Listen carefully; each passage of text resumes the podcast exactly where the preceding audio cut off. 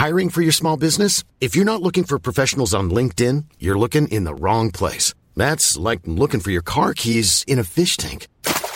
LinkedIn helps you hire professionals you can't find anywhere else, even those who aren't actively searching for a new job but might be open to the perfect role. In a given month, over 70% of LinkedIn users don't even visit other leading job sites. So start looking in the right place. With LinkedIn, you can hire professionals like a professional. Post your free job on linkedin.com slash people today.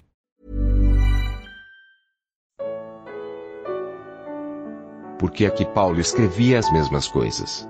Filipenses, capítulo 3. Comentário de Mário Persona.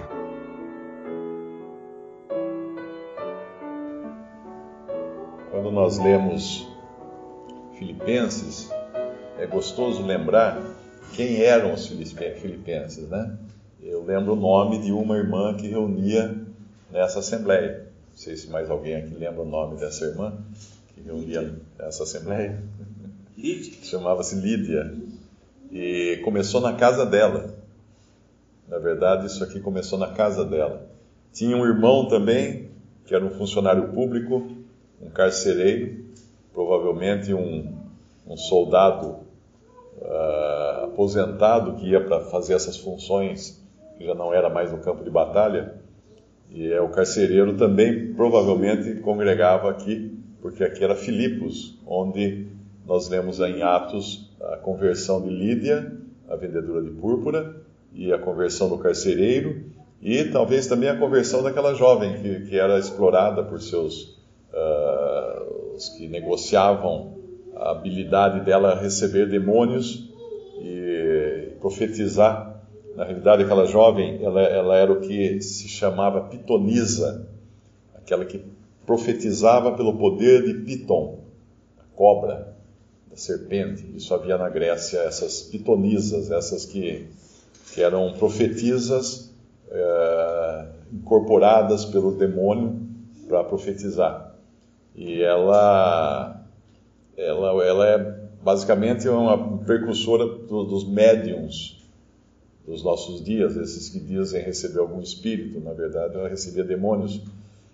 E o interessante também, quando ela foi liberta, é que Paulo, lá em Atos, fala que por muitos dias ela seguiu Paulo e Silas, proclamando: Esses homens são servos do Deus Altíssimo e vos anunciam o caminho da salvação. E parecia que estava tudo bem, ela parecia que estava concordando com eles e fazendo propaganda deles, mas, mas uh, Paulo não ia aceitar uma propaganda vinda do diabo, vinda das trevas. E por que ela fica por muitos dias perseguindo Paulo? Por que Paulo não, não resolveu de logo de cara, de início, e libertou aquela menina logo de cara? Por muitos dias que ela fez isso nas ruas, lá onde eles estavam. Uh, isso é, é uma resposta, inclusive, para aqueles que pensam que um dom, como o de expulsar demônios, é algo que esteja a, ao bel prazer da, da pessoa fazer aquilo na hora que ela bem entende, marca a hora para fazer isso. Isso não existe. Quando o Espírito Santo mostrou para Paulo, Paulo que era o momento dele fazer isso, ele fez. Então é importante entender essas coisas, porque assim nós entendemos também que Paulo não curou aquele irmão que deixou uh, doente e não curou Timóteo que tinha enfermidade do seu estômago e não curou a si mesmo, que ele por três vezes rogou ao Senhor que o libertasse daquele, daquele espinho na carne e, e não foi liberto. Minha graça te basta, foi a única resposta que ele recebeu do Senhor. Então, essa é a assembleia para onde foi escrita, essa, essa é uma das cartas mais bonitas que tem, porque elas são bastante uh, focadas nas coisas celestiais, nas coisas do alto. Ela é uma carta que não tem reprimendas, como é, por exemplo, 1 Coríntios, né, que é cheia de, de reprimendas do estado em que eles estavam, da condição em que eles estavam.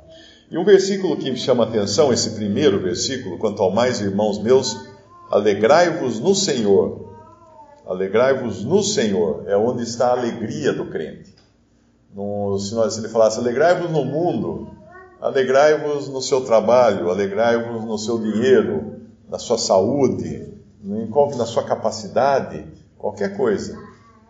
Uh, não, não seria isso aqui. Aqui é alegrai-vos no Senhor. Só existe uma fonte de alegria, um motivo de alegria para o crente, é o Senhor.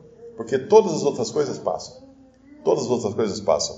Uh, e quando ele fala, a mim não me desgosta e é segurança para vós outros que eu escreva as mesmas coisas. Muitas vezes nós estamos na reunião e o irmão começa a falar alguma coisa e fala, puxa, isso eu já sei, né? Isso eu já conheço, isso eu sei. De, cor salteado, preciso isso aí, né? Escutar isso agora, porque eu já sei. Mas não é assim. Eu, eu passei por uma experiência faz pouco, dois meses, eu acho, mais ou menos isso, ou um pouco mais, de entender uma coisa que em 40 anos de convertido eu não tinha entendido. E estava ali na minha cara, e todo mundo talvez tenha visto isso, e eu não vi. Que é que o Senhor Jesus sofreu em vida pelos meus pecados. No Antigo Testamento, o animal era sacrificado Ali ele sofria, no sacrifício da morte dele, o sangue derramado e ele era oferecido então a Deus. Então era um animal morto é que era o sacrifício uh, pelos pecados, que prefigurava o sacrifício de Cristo. Mas no caso do Senhor Jesus, foi um Cristo vivo que sofreu pelos meus pecados. Porque naquelas três horas de trevas na cruz, era ali que ele tinha sido carregado pelos meus pecados que ele tinha recebido, que ele recebeu o juízo de Deus pelos meus pecados. É ali que ele sofreu pelos meus pecados.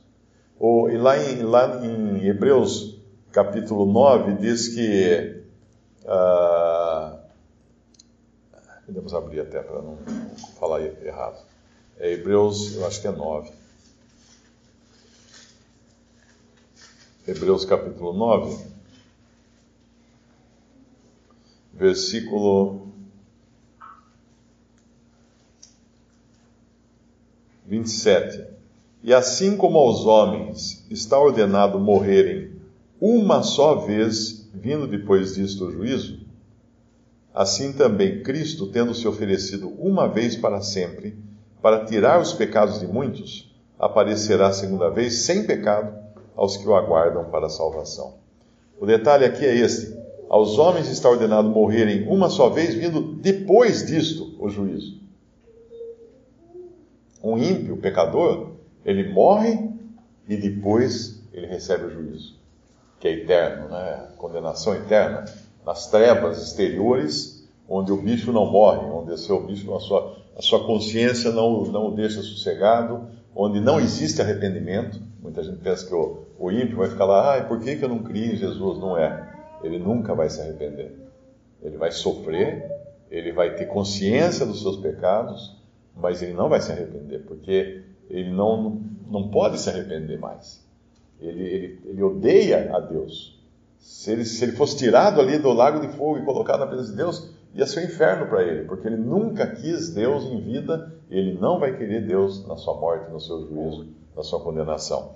Mas o, o importante aqui é que depois disto o juízo, depois que ele morre, vem o juízo. Os homens estão ordenados morrer uma vez, uma só vez, vindo depois disso o juízo. Mas Cristo sofreu antes, sofreu o juízo antes e depois morreu. Então é um vivo, é um vivo sofrendo, podemos dizer assim, no lago de fogo. É um vivo, um homem vivo em carne e ossos, sofrendo um juízo que nós, se não crêssemos, iríamos sofrer depois de mortos.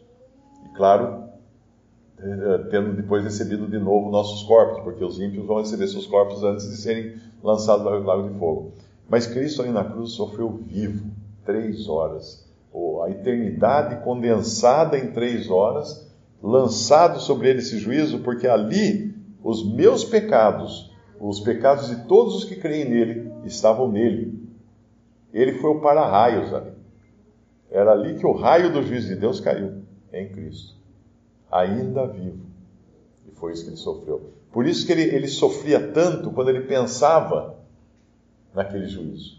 Ele pensava naquele momento que ele lá em, no, no Getsemane, ele, ele, ele chorou, né? No jardim, ele chorou no jardim.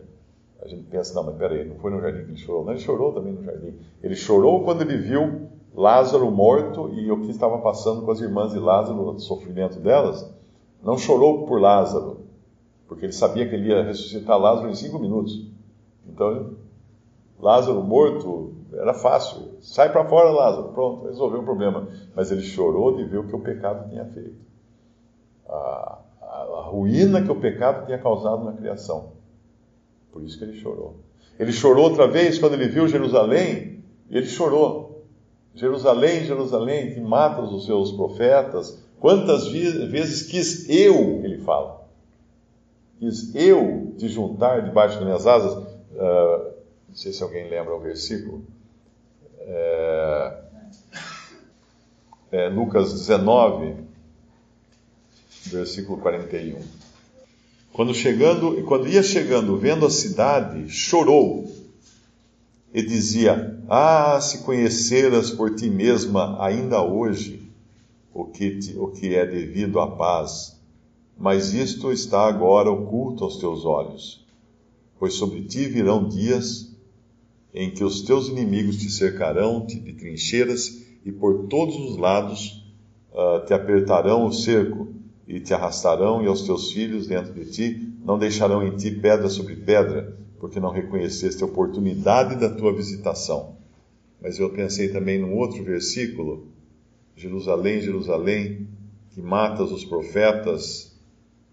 Uh, é o versículo, é o Lucas 13, versículo 34. Então não foi, na realidade, não foi nessa vez que ele chorou, ele chorou da outra vez, mas no Lucas 13, 34, ele fala: Jerusalém, Jerusalém, que matas os profetas e apedrejas os que te foram enviados. Quantas vezes quis eu reunir teus filhos como a galinha junto aos teu, uh, os, do seu próprio ninho, debaixo das asas, e vós não o quiseste. Isso aqui é lindo, porque ele fala quantas vezes não é quis Deus, ou o Pai quis, ou alguma coisa. Ele fala, eu quis. Quantas vezes quis eu, mas como, Senhor? O Senhor nasceu lá em Jerusalém, em, em Belém? Como é que antes disso? Porque ele é aquele que nós vemos na, na, na ceia, naquela passagem, que fala que ele desceu do céu. Aquele que estava no céu. Desceu do céu. Ele quis, durante todo o Antigo Testamento, juntar os filhos de Israel debaixo das suas asas, e eles não quiseram. E ali estava um que ele chora depois no outro episódio mais adiante, ele chora quando ele vê a cidade. Ele chora quando ele vê a cidade, ele chora quando ele vê o, o, a, o estrago que o pecado trouxe com a morte, lá vendo as, as irmãs de, de Lázaro chorando, e ele chora também uma outra vez, uh, em Hebreus 5, é aqui que, por isso que eu falei que ele, ele chorou no jardim. Versículo 7. Ele, Jesus, nos dias da sua carne, tendo oferecido com forte clamor e lágrimas, orações e súplicas a quem o podia livrar da morte, e tendo sido ouvido por causa da sua piedade, embora sendo filho, aprendeu a obediência pelas coisas que sofreu.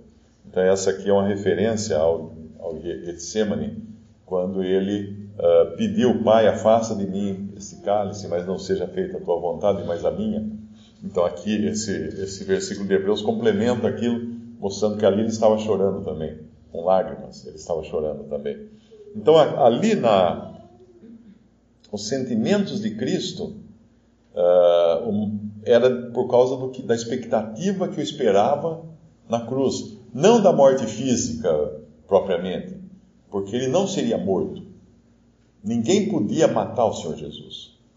Não eram como às vezes a gente lê na, na internet, médico explicando como é que ele morreu, que o pulmão, com a pessoa com o braço aberto, ela perde o fôlego, e aí dá um edema pulmonar, e ela não consegue respirar. Não, porque não foi isso que, ele, que matou o Senhor Jesus em João ele fala: Eu dou a minha vida para depois tomá-la. Esse poder de dar a vida eu recebi de meu pai. Ninguém tem poder de dar a vida.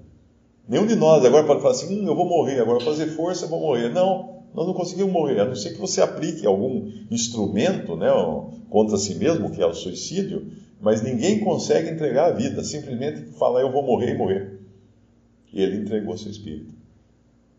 Senhor, nas tuas mãos, né, seu, ele entregou, ele entregou sua vida. Esse poder ele tinha. Então ele morreu a hora que ele quis morrer. A hora que ele decidiu, agora acabou, está consumado. E acabou, morreu ali. Mas o grande, o grande terror que o afligia eram aqueles três, aquelas três horas de trevas. Quando ele estaria uh, sentindo algo que nenhum homem jamais sentiu. Nenhum ser humano jamais sentiu o que o Senhor Jesus sentiu na cruz. Uma, claro, porque ele tomou os nossos pecados sobre si, nenhum ser humano pode tomar os, os pecados de outros sobre si mesmo, e ainda mais ser julgado e castigado em vida como ele foi. Os seres humanos serão, depois da morte, no juízo final, é que serão castigados. Mas o Senhor ali na cruz, ele, ele ia passar por algo que nenhum ser humano passou, que é o mais ímpio pecador não passa por aquilo, que é ser abandonado por Deus.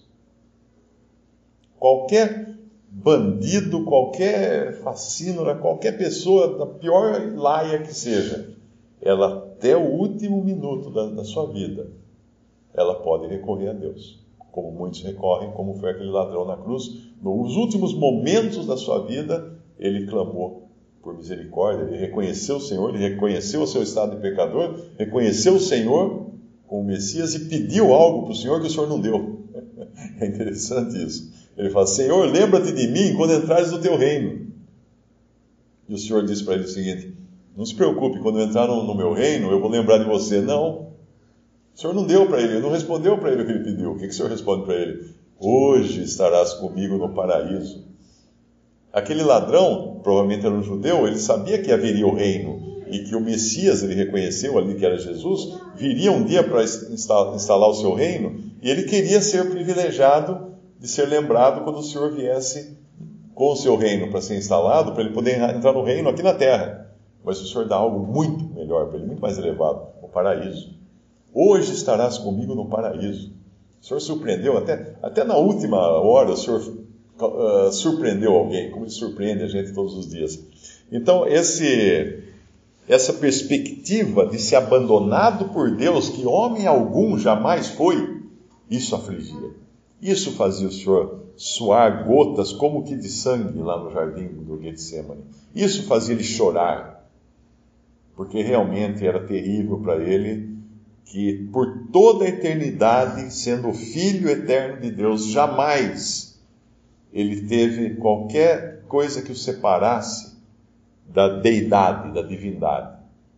E é bom entender isso aí, que ali na cruz, uh, alguém poderia falar assim, mas Deus estava morrendo? Não, não é assim que funciona. Deus nunca morreu e nem poderia morrer. O Filho de Deus feito carne, que é Deus também, claro, mas morreu como homem na cruz. Porque ele se fez homem, ele morreu como homem. Ali ele foi abandonado por Deus, pela divindade, da qual nós nunca vamos entender isso, ele faz parte, né? sendo Pai, Filho e Espírito Santo, mas isso está fora do nosso, da nossa alçada. Mas ele não foi abandonado pelo Pai. Ele não fala, Pai meu, Pai meu, por que me abandonaste? Ele clamou, Deus meu, Deus meu, por que me abandonaste? Mas e o Pai? O Pai não abandonou pai nunca abandonou o filho. Porque o pai é, é, é figurado em Abraão, que subiu junto com o filho até a, o monte, né, até a, o monte do sacrifício. Então é Deus quem o abandonou. Uh, e ali, claro, ele chora, né, ele clama, ele tem lágrimas, orações e súplicas, como fala aqui em Hebreus. Mas eu estava pensando, voltando lá em Filipenses, Filipenses capítulo 3,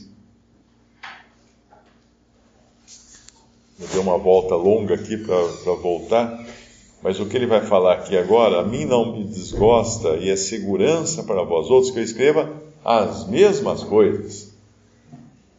E aí vem essa questão, né, que eu dei o exemplo que alguns meses atrás eu não, eu não tinha ainda entendido isso, que é tão óbvio que está na Bíblia, né, da, da, a respeito de Cristo ter sofrido vivo pelos nossos pecados. E aí eu pensei numa outra, numa outra passagem interessante também, quando Paulo conta, uh, quando Paulo conta da sua conversão no caminho de Damasco. É, a primeira, o primeiro evento está em Atos, não lembro se é capítulo 9, será? Isso, Atos capítulo 9,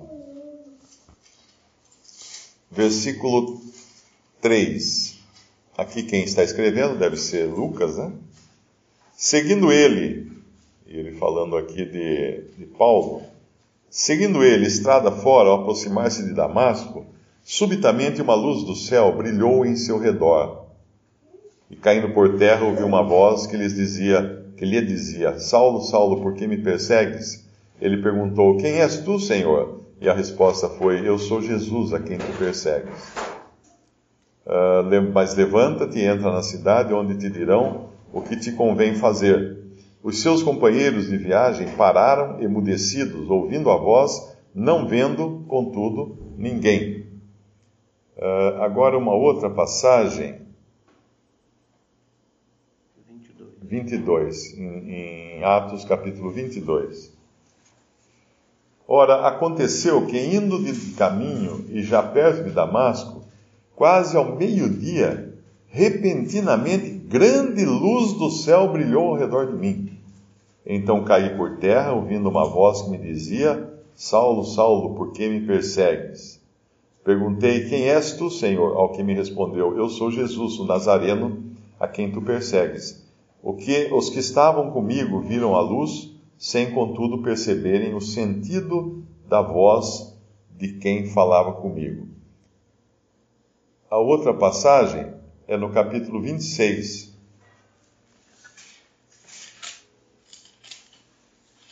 Versículo 13. Ao meio-dia, ó rei, indo eu caminho fora, vi uma luz no céu mais resplandecente que o sol, que brilhou ao redor de mim e dos que iam comigo. Quando a gente compara essas três passagens, elas não batem. Elas não batem. No versículo de Atos 9,3 fala: Subitamente uma luz do céu brilhou ao seu redor, ao redor de Paulo no versículo em Atos 22, 6, diz que grande luz do céu brilhou ao redor de mim. No capítulo 26, no versículo 13 de Atos 26, diz que uma luz do céu mais resplandecente que o sol. Então o que, que acontece? É uma luz progressiva. Que nós vemos nesses três episódios, que na realidade é a mesma, está contando a mesma coisa, a conversão de Saulo uma luz do céu, uma luz uh, mais resplandecente, né? Uh, primeiro é uma luz do céu brilhou, no segundo caso, uh, grande luz do céu brilhou, no terceiro caso, uma luz mais resplandecente que, os, que o sol, né? Ele fala. Uhum. O terceiro caso é mais resplandecente que o sol. O que significa isso? Que não está batendo a, o, as lembranças aí do que aconteceu, não. É porque tem um versículo que fala assim: a luz que brilha mais e mais até a aurora. Eu não achei esse versículo, não sei se é em, em Apocalipse. Acho que é Provérbios 4, 17. Provérbios? Vamos ver aqui. Provérbios. É 18. Provérbios 4, 18. Mas a vereda dos justos é como a luz da aurora, que vai brilhando mais e mais até ser dia perfeito. Até ser dia perfeito. Essa é a experiência do crente. As mesmas coisas que nos são ditas em. Como Paulo fala, não me desgosta a segurança para vós que eu escreva as mesmas coisas, mas são as mesmas coisas que vão brilhando cada vez que nós as escutamos. Porque a nossa percepção de Cristo, ela só vai aumentando. A percepção, o gosto que nós temos de, de, de Cristo, né, só vai aumentando. O prazer que nós temos de ouvir falar dele só vai aumentando. Isso na experiência de cada um. Quando me converti, eu achava que ser cristão é pregar o evangelho. Eu queria pregar o evangelho, só queria pregar o evangelho. Eu pregar o evangelho, pregar o evangelho. Eu fui visitar, fui com o irmão, a gente foi visitar os primeiros contatos lá em Florianópolis. Fui eu e o Flávio. O Flávio é um irmão que já está com o Senhor. Ele morreu num acidente, ele tinha um ultraleve, ele caiu com o ultraleve e faleceu. 42 anos, acho que nem isso ele tinha. E é, nós fomos os dois para Florianópolis. E ele queria ir lá visitar esse irmão que tinha recém-convertido e mais um outro também, ah, mas eu não queria, eu queria andar pela rua distribuir folheto. E a gente quase que brigou ali. Eu falei, não, vamos distribuir folheto. Olha quanta gente na rua, aqui no calçadão ali. Falei, não. Não, mas a gente tem que visitar o irmão. Não, mas... É... E a gente ficou na discussão. E aí nós entendemos, os dois, que o avião tem duas asas. Para poder voar uma asa, só ele cai. Então existe o evangelismo, o testemunho. Mas existe também a comunhão, o ensino, o crescimento na palavra, a doutrina. E essas coisas andam juntas. Você pender mais para um, o avião anda torto, ele não vai. E a mesma coisa acontece.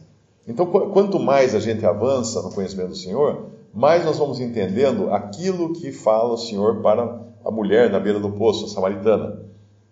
Ele fala: Deus busca adoradores que o adorem em espírito e verdade. Ele não busca evangelistas, porque evangelistas ele dá. O Senhor Jesus depois que subiu ao céu, deu uns para, deu uns para apóstolos, outros para ah, profetas, outros para evangelistas, outros para pastores e outros para doutores. Quer dizer, os dons ele dá. Mas uma coisa que ele busca são adoradores. Porque o adorador, ele adora espontaneamente. Você não precisa ter, não precisa ter um dom para adorar. Essa é a adoração é o fruto de lábios que, que confessam o seu nome.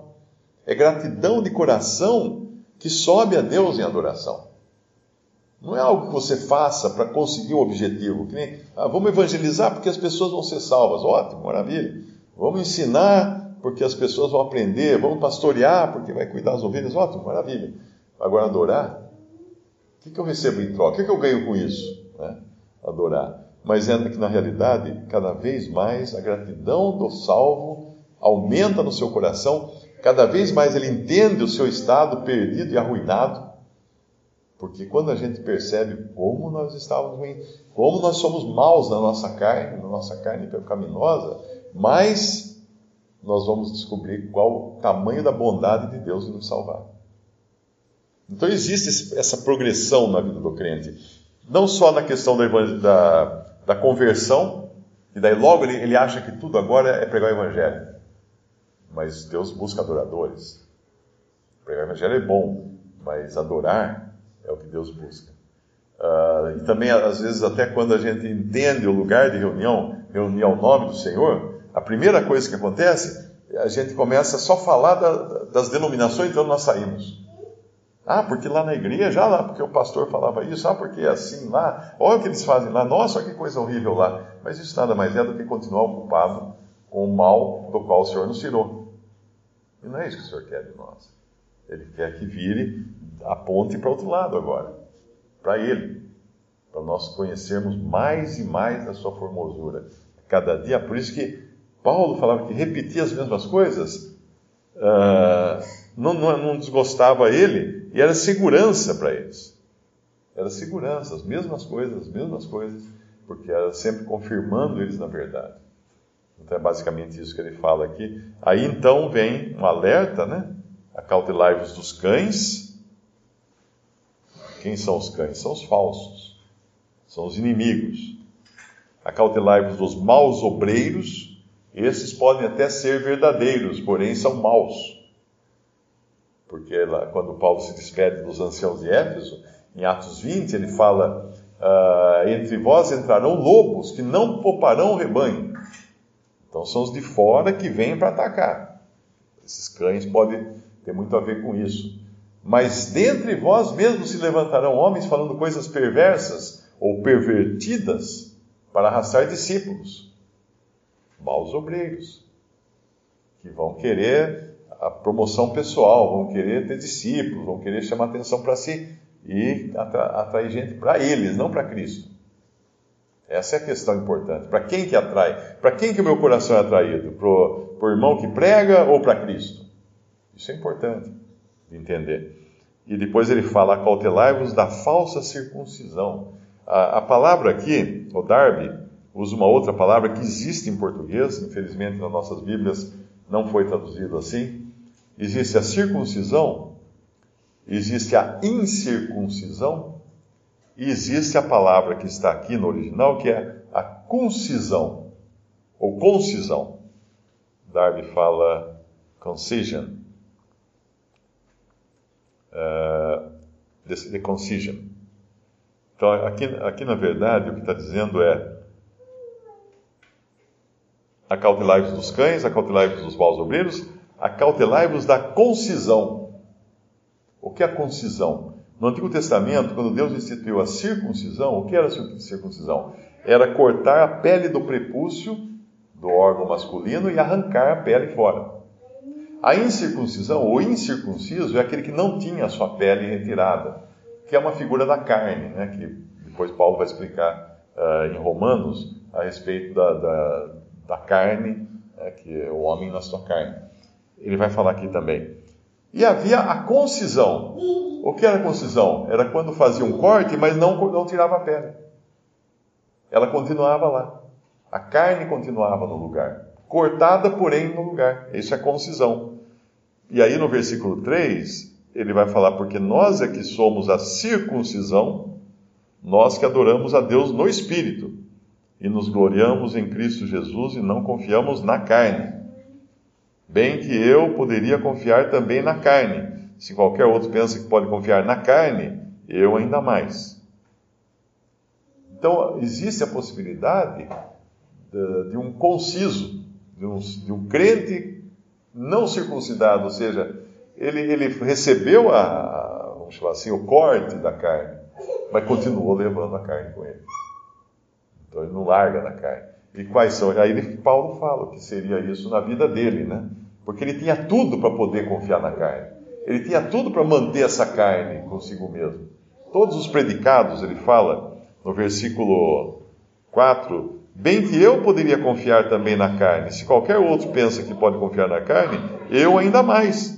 Circuncidado ao oitavo dia, da linhagem de Israel, da tribo de Benjamim, hebreu de hebreus, quanto à lei fariseu, quanto ao zelo perseguidor da igreja, quanto à justiça que há na lei, irrepreensível, mas o que para mim era lucro, isso considerei perda por causa de Cristo. Sim, deveras considero tudo como perda, por causa da sublimidade do conhecimento de Cristo Jesus, meu Senhor, e por amor do qual perdi todas as coisas e as considero como refúgio ou como esterco para ganhar Cristo e ser achado nele, não tendo justiça própria, que procede de lei senão a que é mediante a fé em Cristo, a justiça que procede de Deus, baseada na fé. Eu acho que aqui ele fala, no versículo 9, não é da lei, é de lei.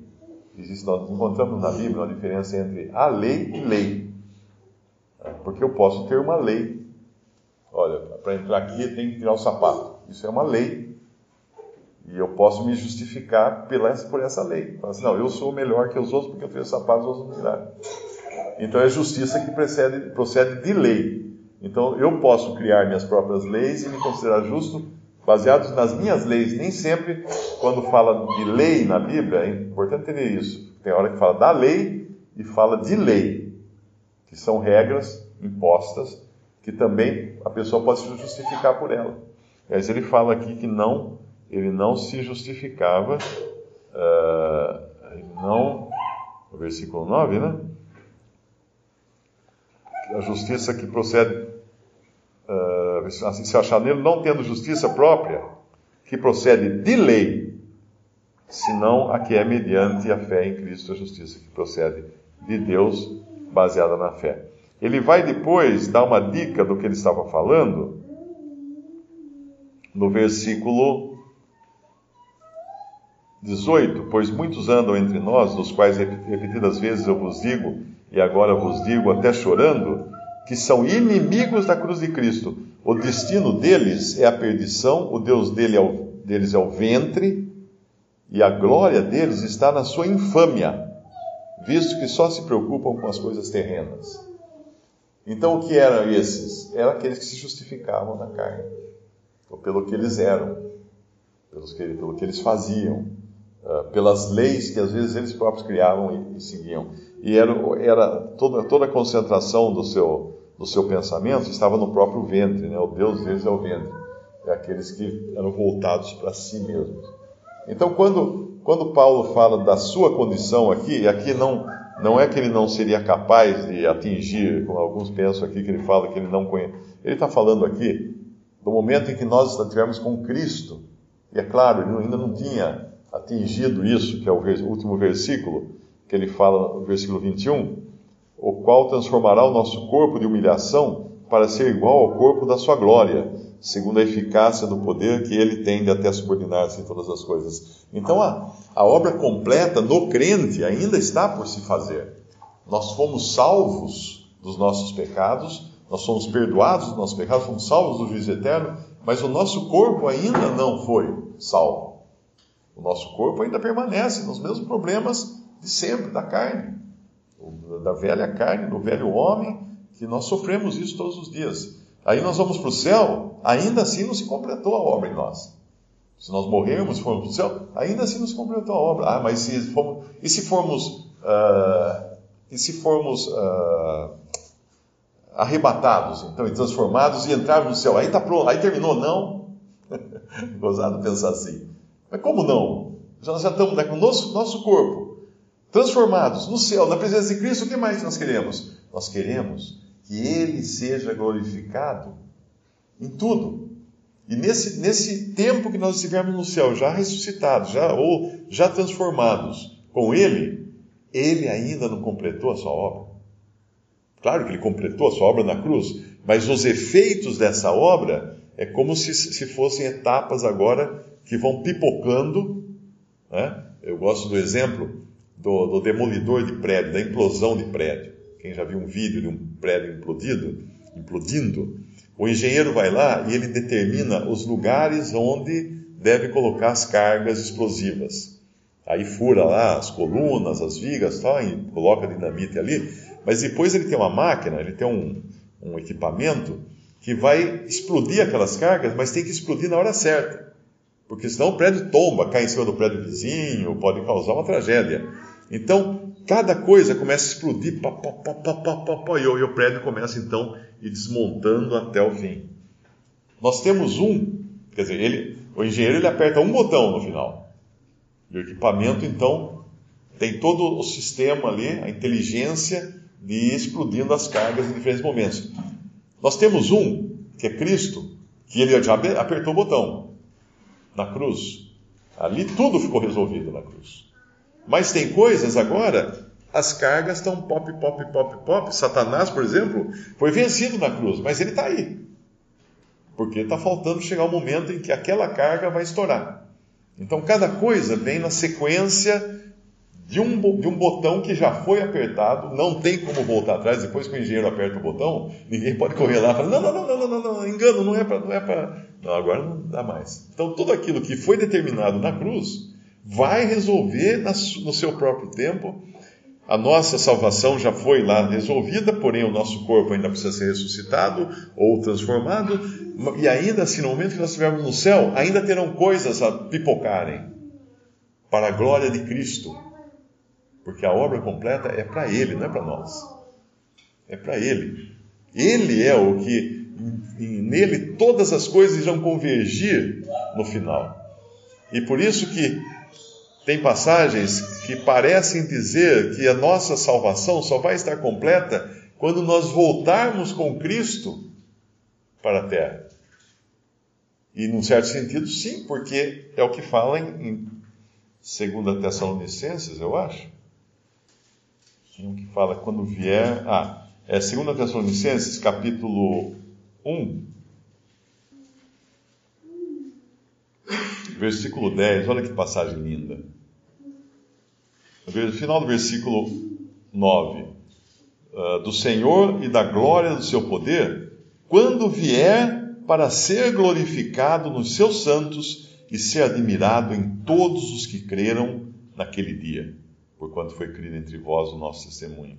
Então, quando Cristo vem dos céus com todos os seus santos, e vai ser admirado Todos, todos os, os vivos, mortos, todos os seres de todas as épocas vão olhar aquilo e falar assim: olha só ele com todos os que ele salvou. Ele vai, ele vai ser admirado por todos aqueles que ele salvou. É como se recentemente teve aqueles meninos que, que foram salvos de uma caverna lá nas Filipinas, eu acho, né? É como se juntassem eles para tirar uma foto, junto com os mergulhadores, ou com aquele que deu a sua vida, teve um que deu a sua vida para salvar o menino. Imagina, imagina aquele que deu a sua vida se ele pudesse aparecer do lado da foto e falar assim: olha só, aquele ali, aquele ali. Vamos ficar admirados com aquele de ter salvado aqueles garotos. É assim que Cristo vai voltar conosco. Esse é o, esse é o auge da coisa toda. Então nós nos alegramos sabendo que, ainda que não estamos lá, o botão já foi apertado, nós vamos chegar lá nesse momento, e, e, e hoje, ainda mesmo nessa carne, nós podemos ainda louvar o Senhor, podemos adorar o Senhor nessa fraqueza toda que nós estamos, e as nossas orações, o nosso louvor é aceito por Deus Pai, e obviamente o incrédulo nunca vai entender isso. Que, que esses loucos fizeram aqui hoje com pão e um cálice de vinho? Por que, que não estão na praia hoje de manhã, ao invés de estar aqui numa salinha fazendo isso? Nós sabemos, ah, nós sabemos, ele sabe, e esse louvor, essa adoração sobe a ele em aroma suave. Então é basicamente isso que eu vejo aqui que ajuda a gente a repetir sempre essas coisas, porque essas coisas são segurança para nós, uh, ah, para a gente sempre relembrar e descobrir, como eu falei, novas, novos aspectos desse, desse é o mesmo Senhor, mas que o que ele nos dá é a multiforme sabedoria de Deus, nós sabemos pelo Espírito Santo. E por isso que fala que pela igreja a multiforme sabedoria de Deus seja conhecida dos, dos principais potestades. Por quê? Porque a sabedoria de Deus tem, é multiforme, tem tantas formas, assim como é o conhecimento de Cristo nós nunca vamos esgotar e falar assim: oh, cheguei, cara, cheguei, a última página de, de conhecer a Cristo. Cheguei, terminou. Não, jamais. Graças a Deus por isso.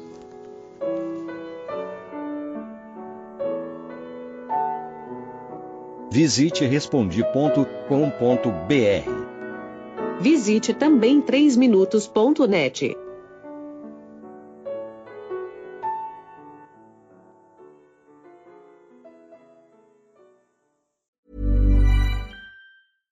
Mom deserves the best, and there's no better place to shop for Mother's Day than Whole Foods Market. They're your destination for unbeatable savings, from premium gifts to show-stopping flowers and irresistible desserts. Start by saving 33% with Prime on all body care and candles. Then get a 15-stem bunch of tulips for just $9.99 each with Prime. Round out Mom's menu with festive rosé, irresistible berry chantilly cake, and more special treats. Come celebrate Mother's Day at Whole Foods Market.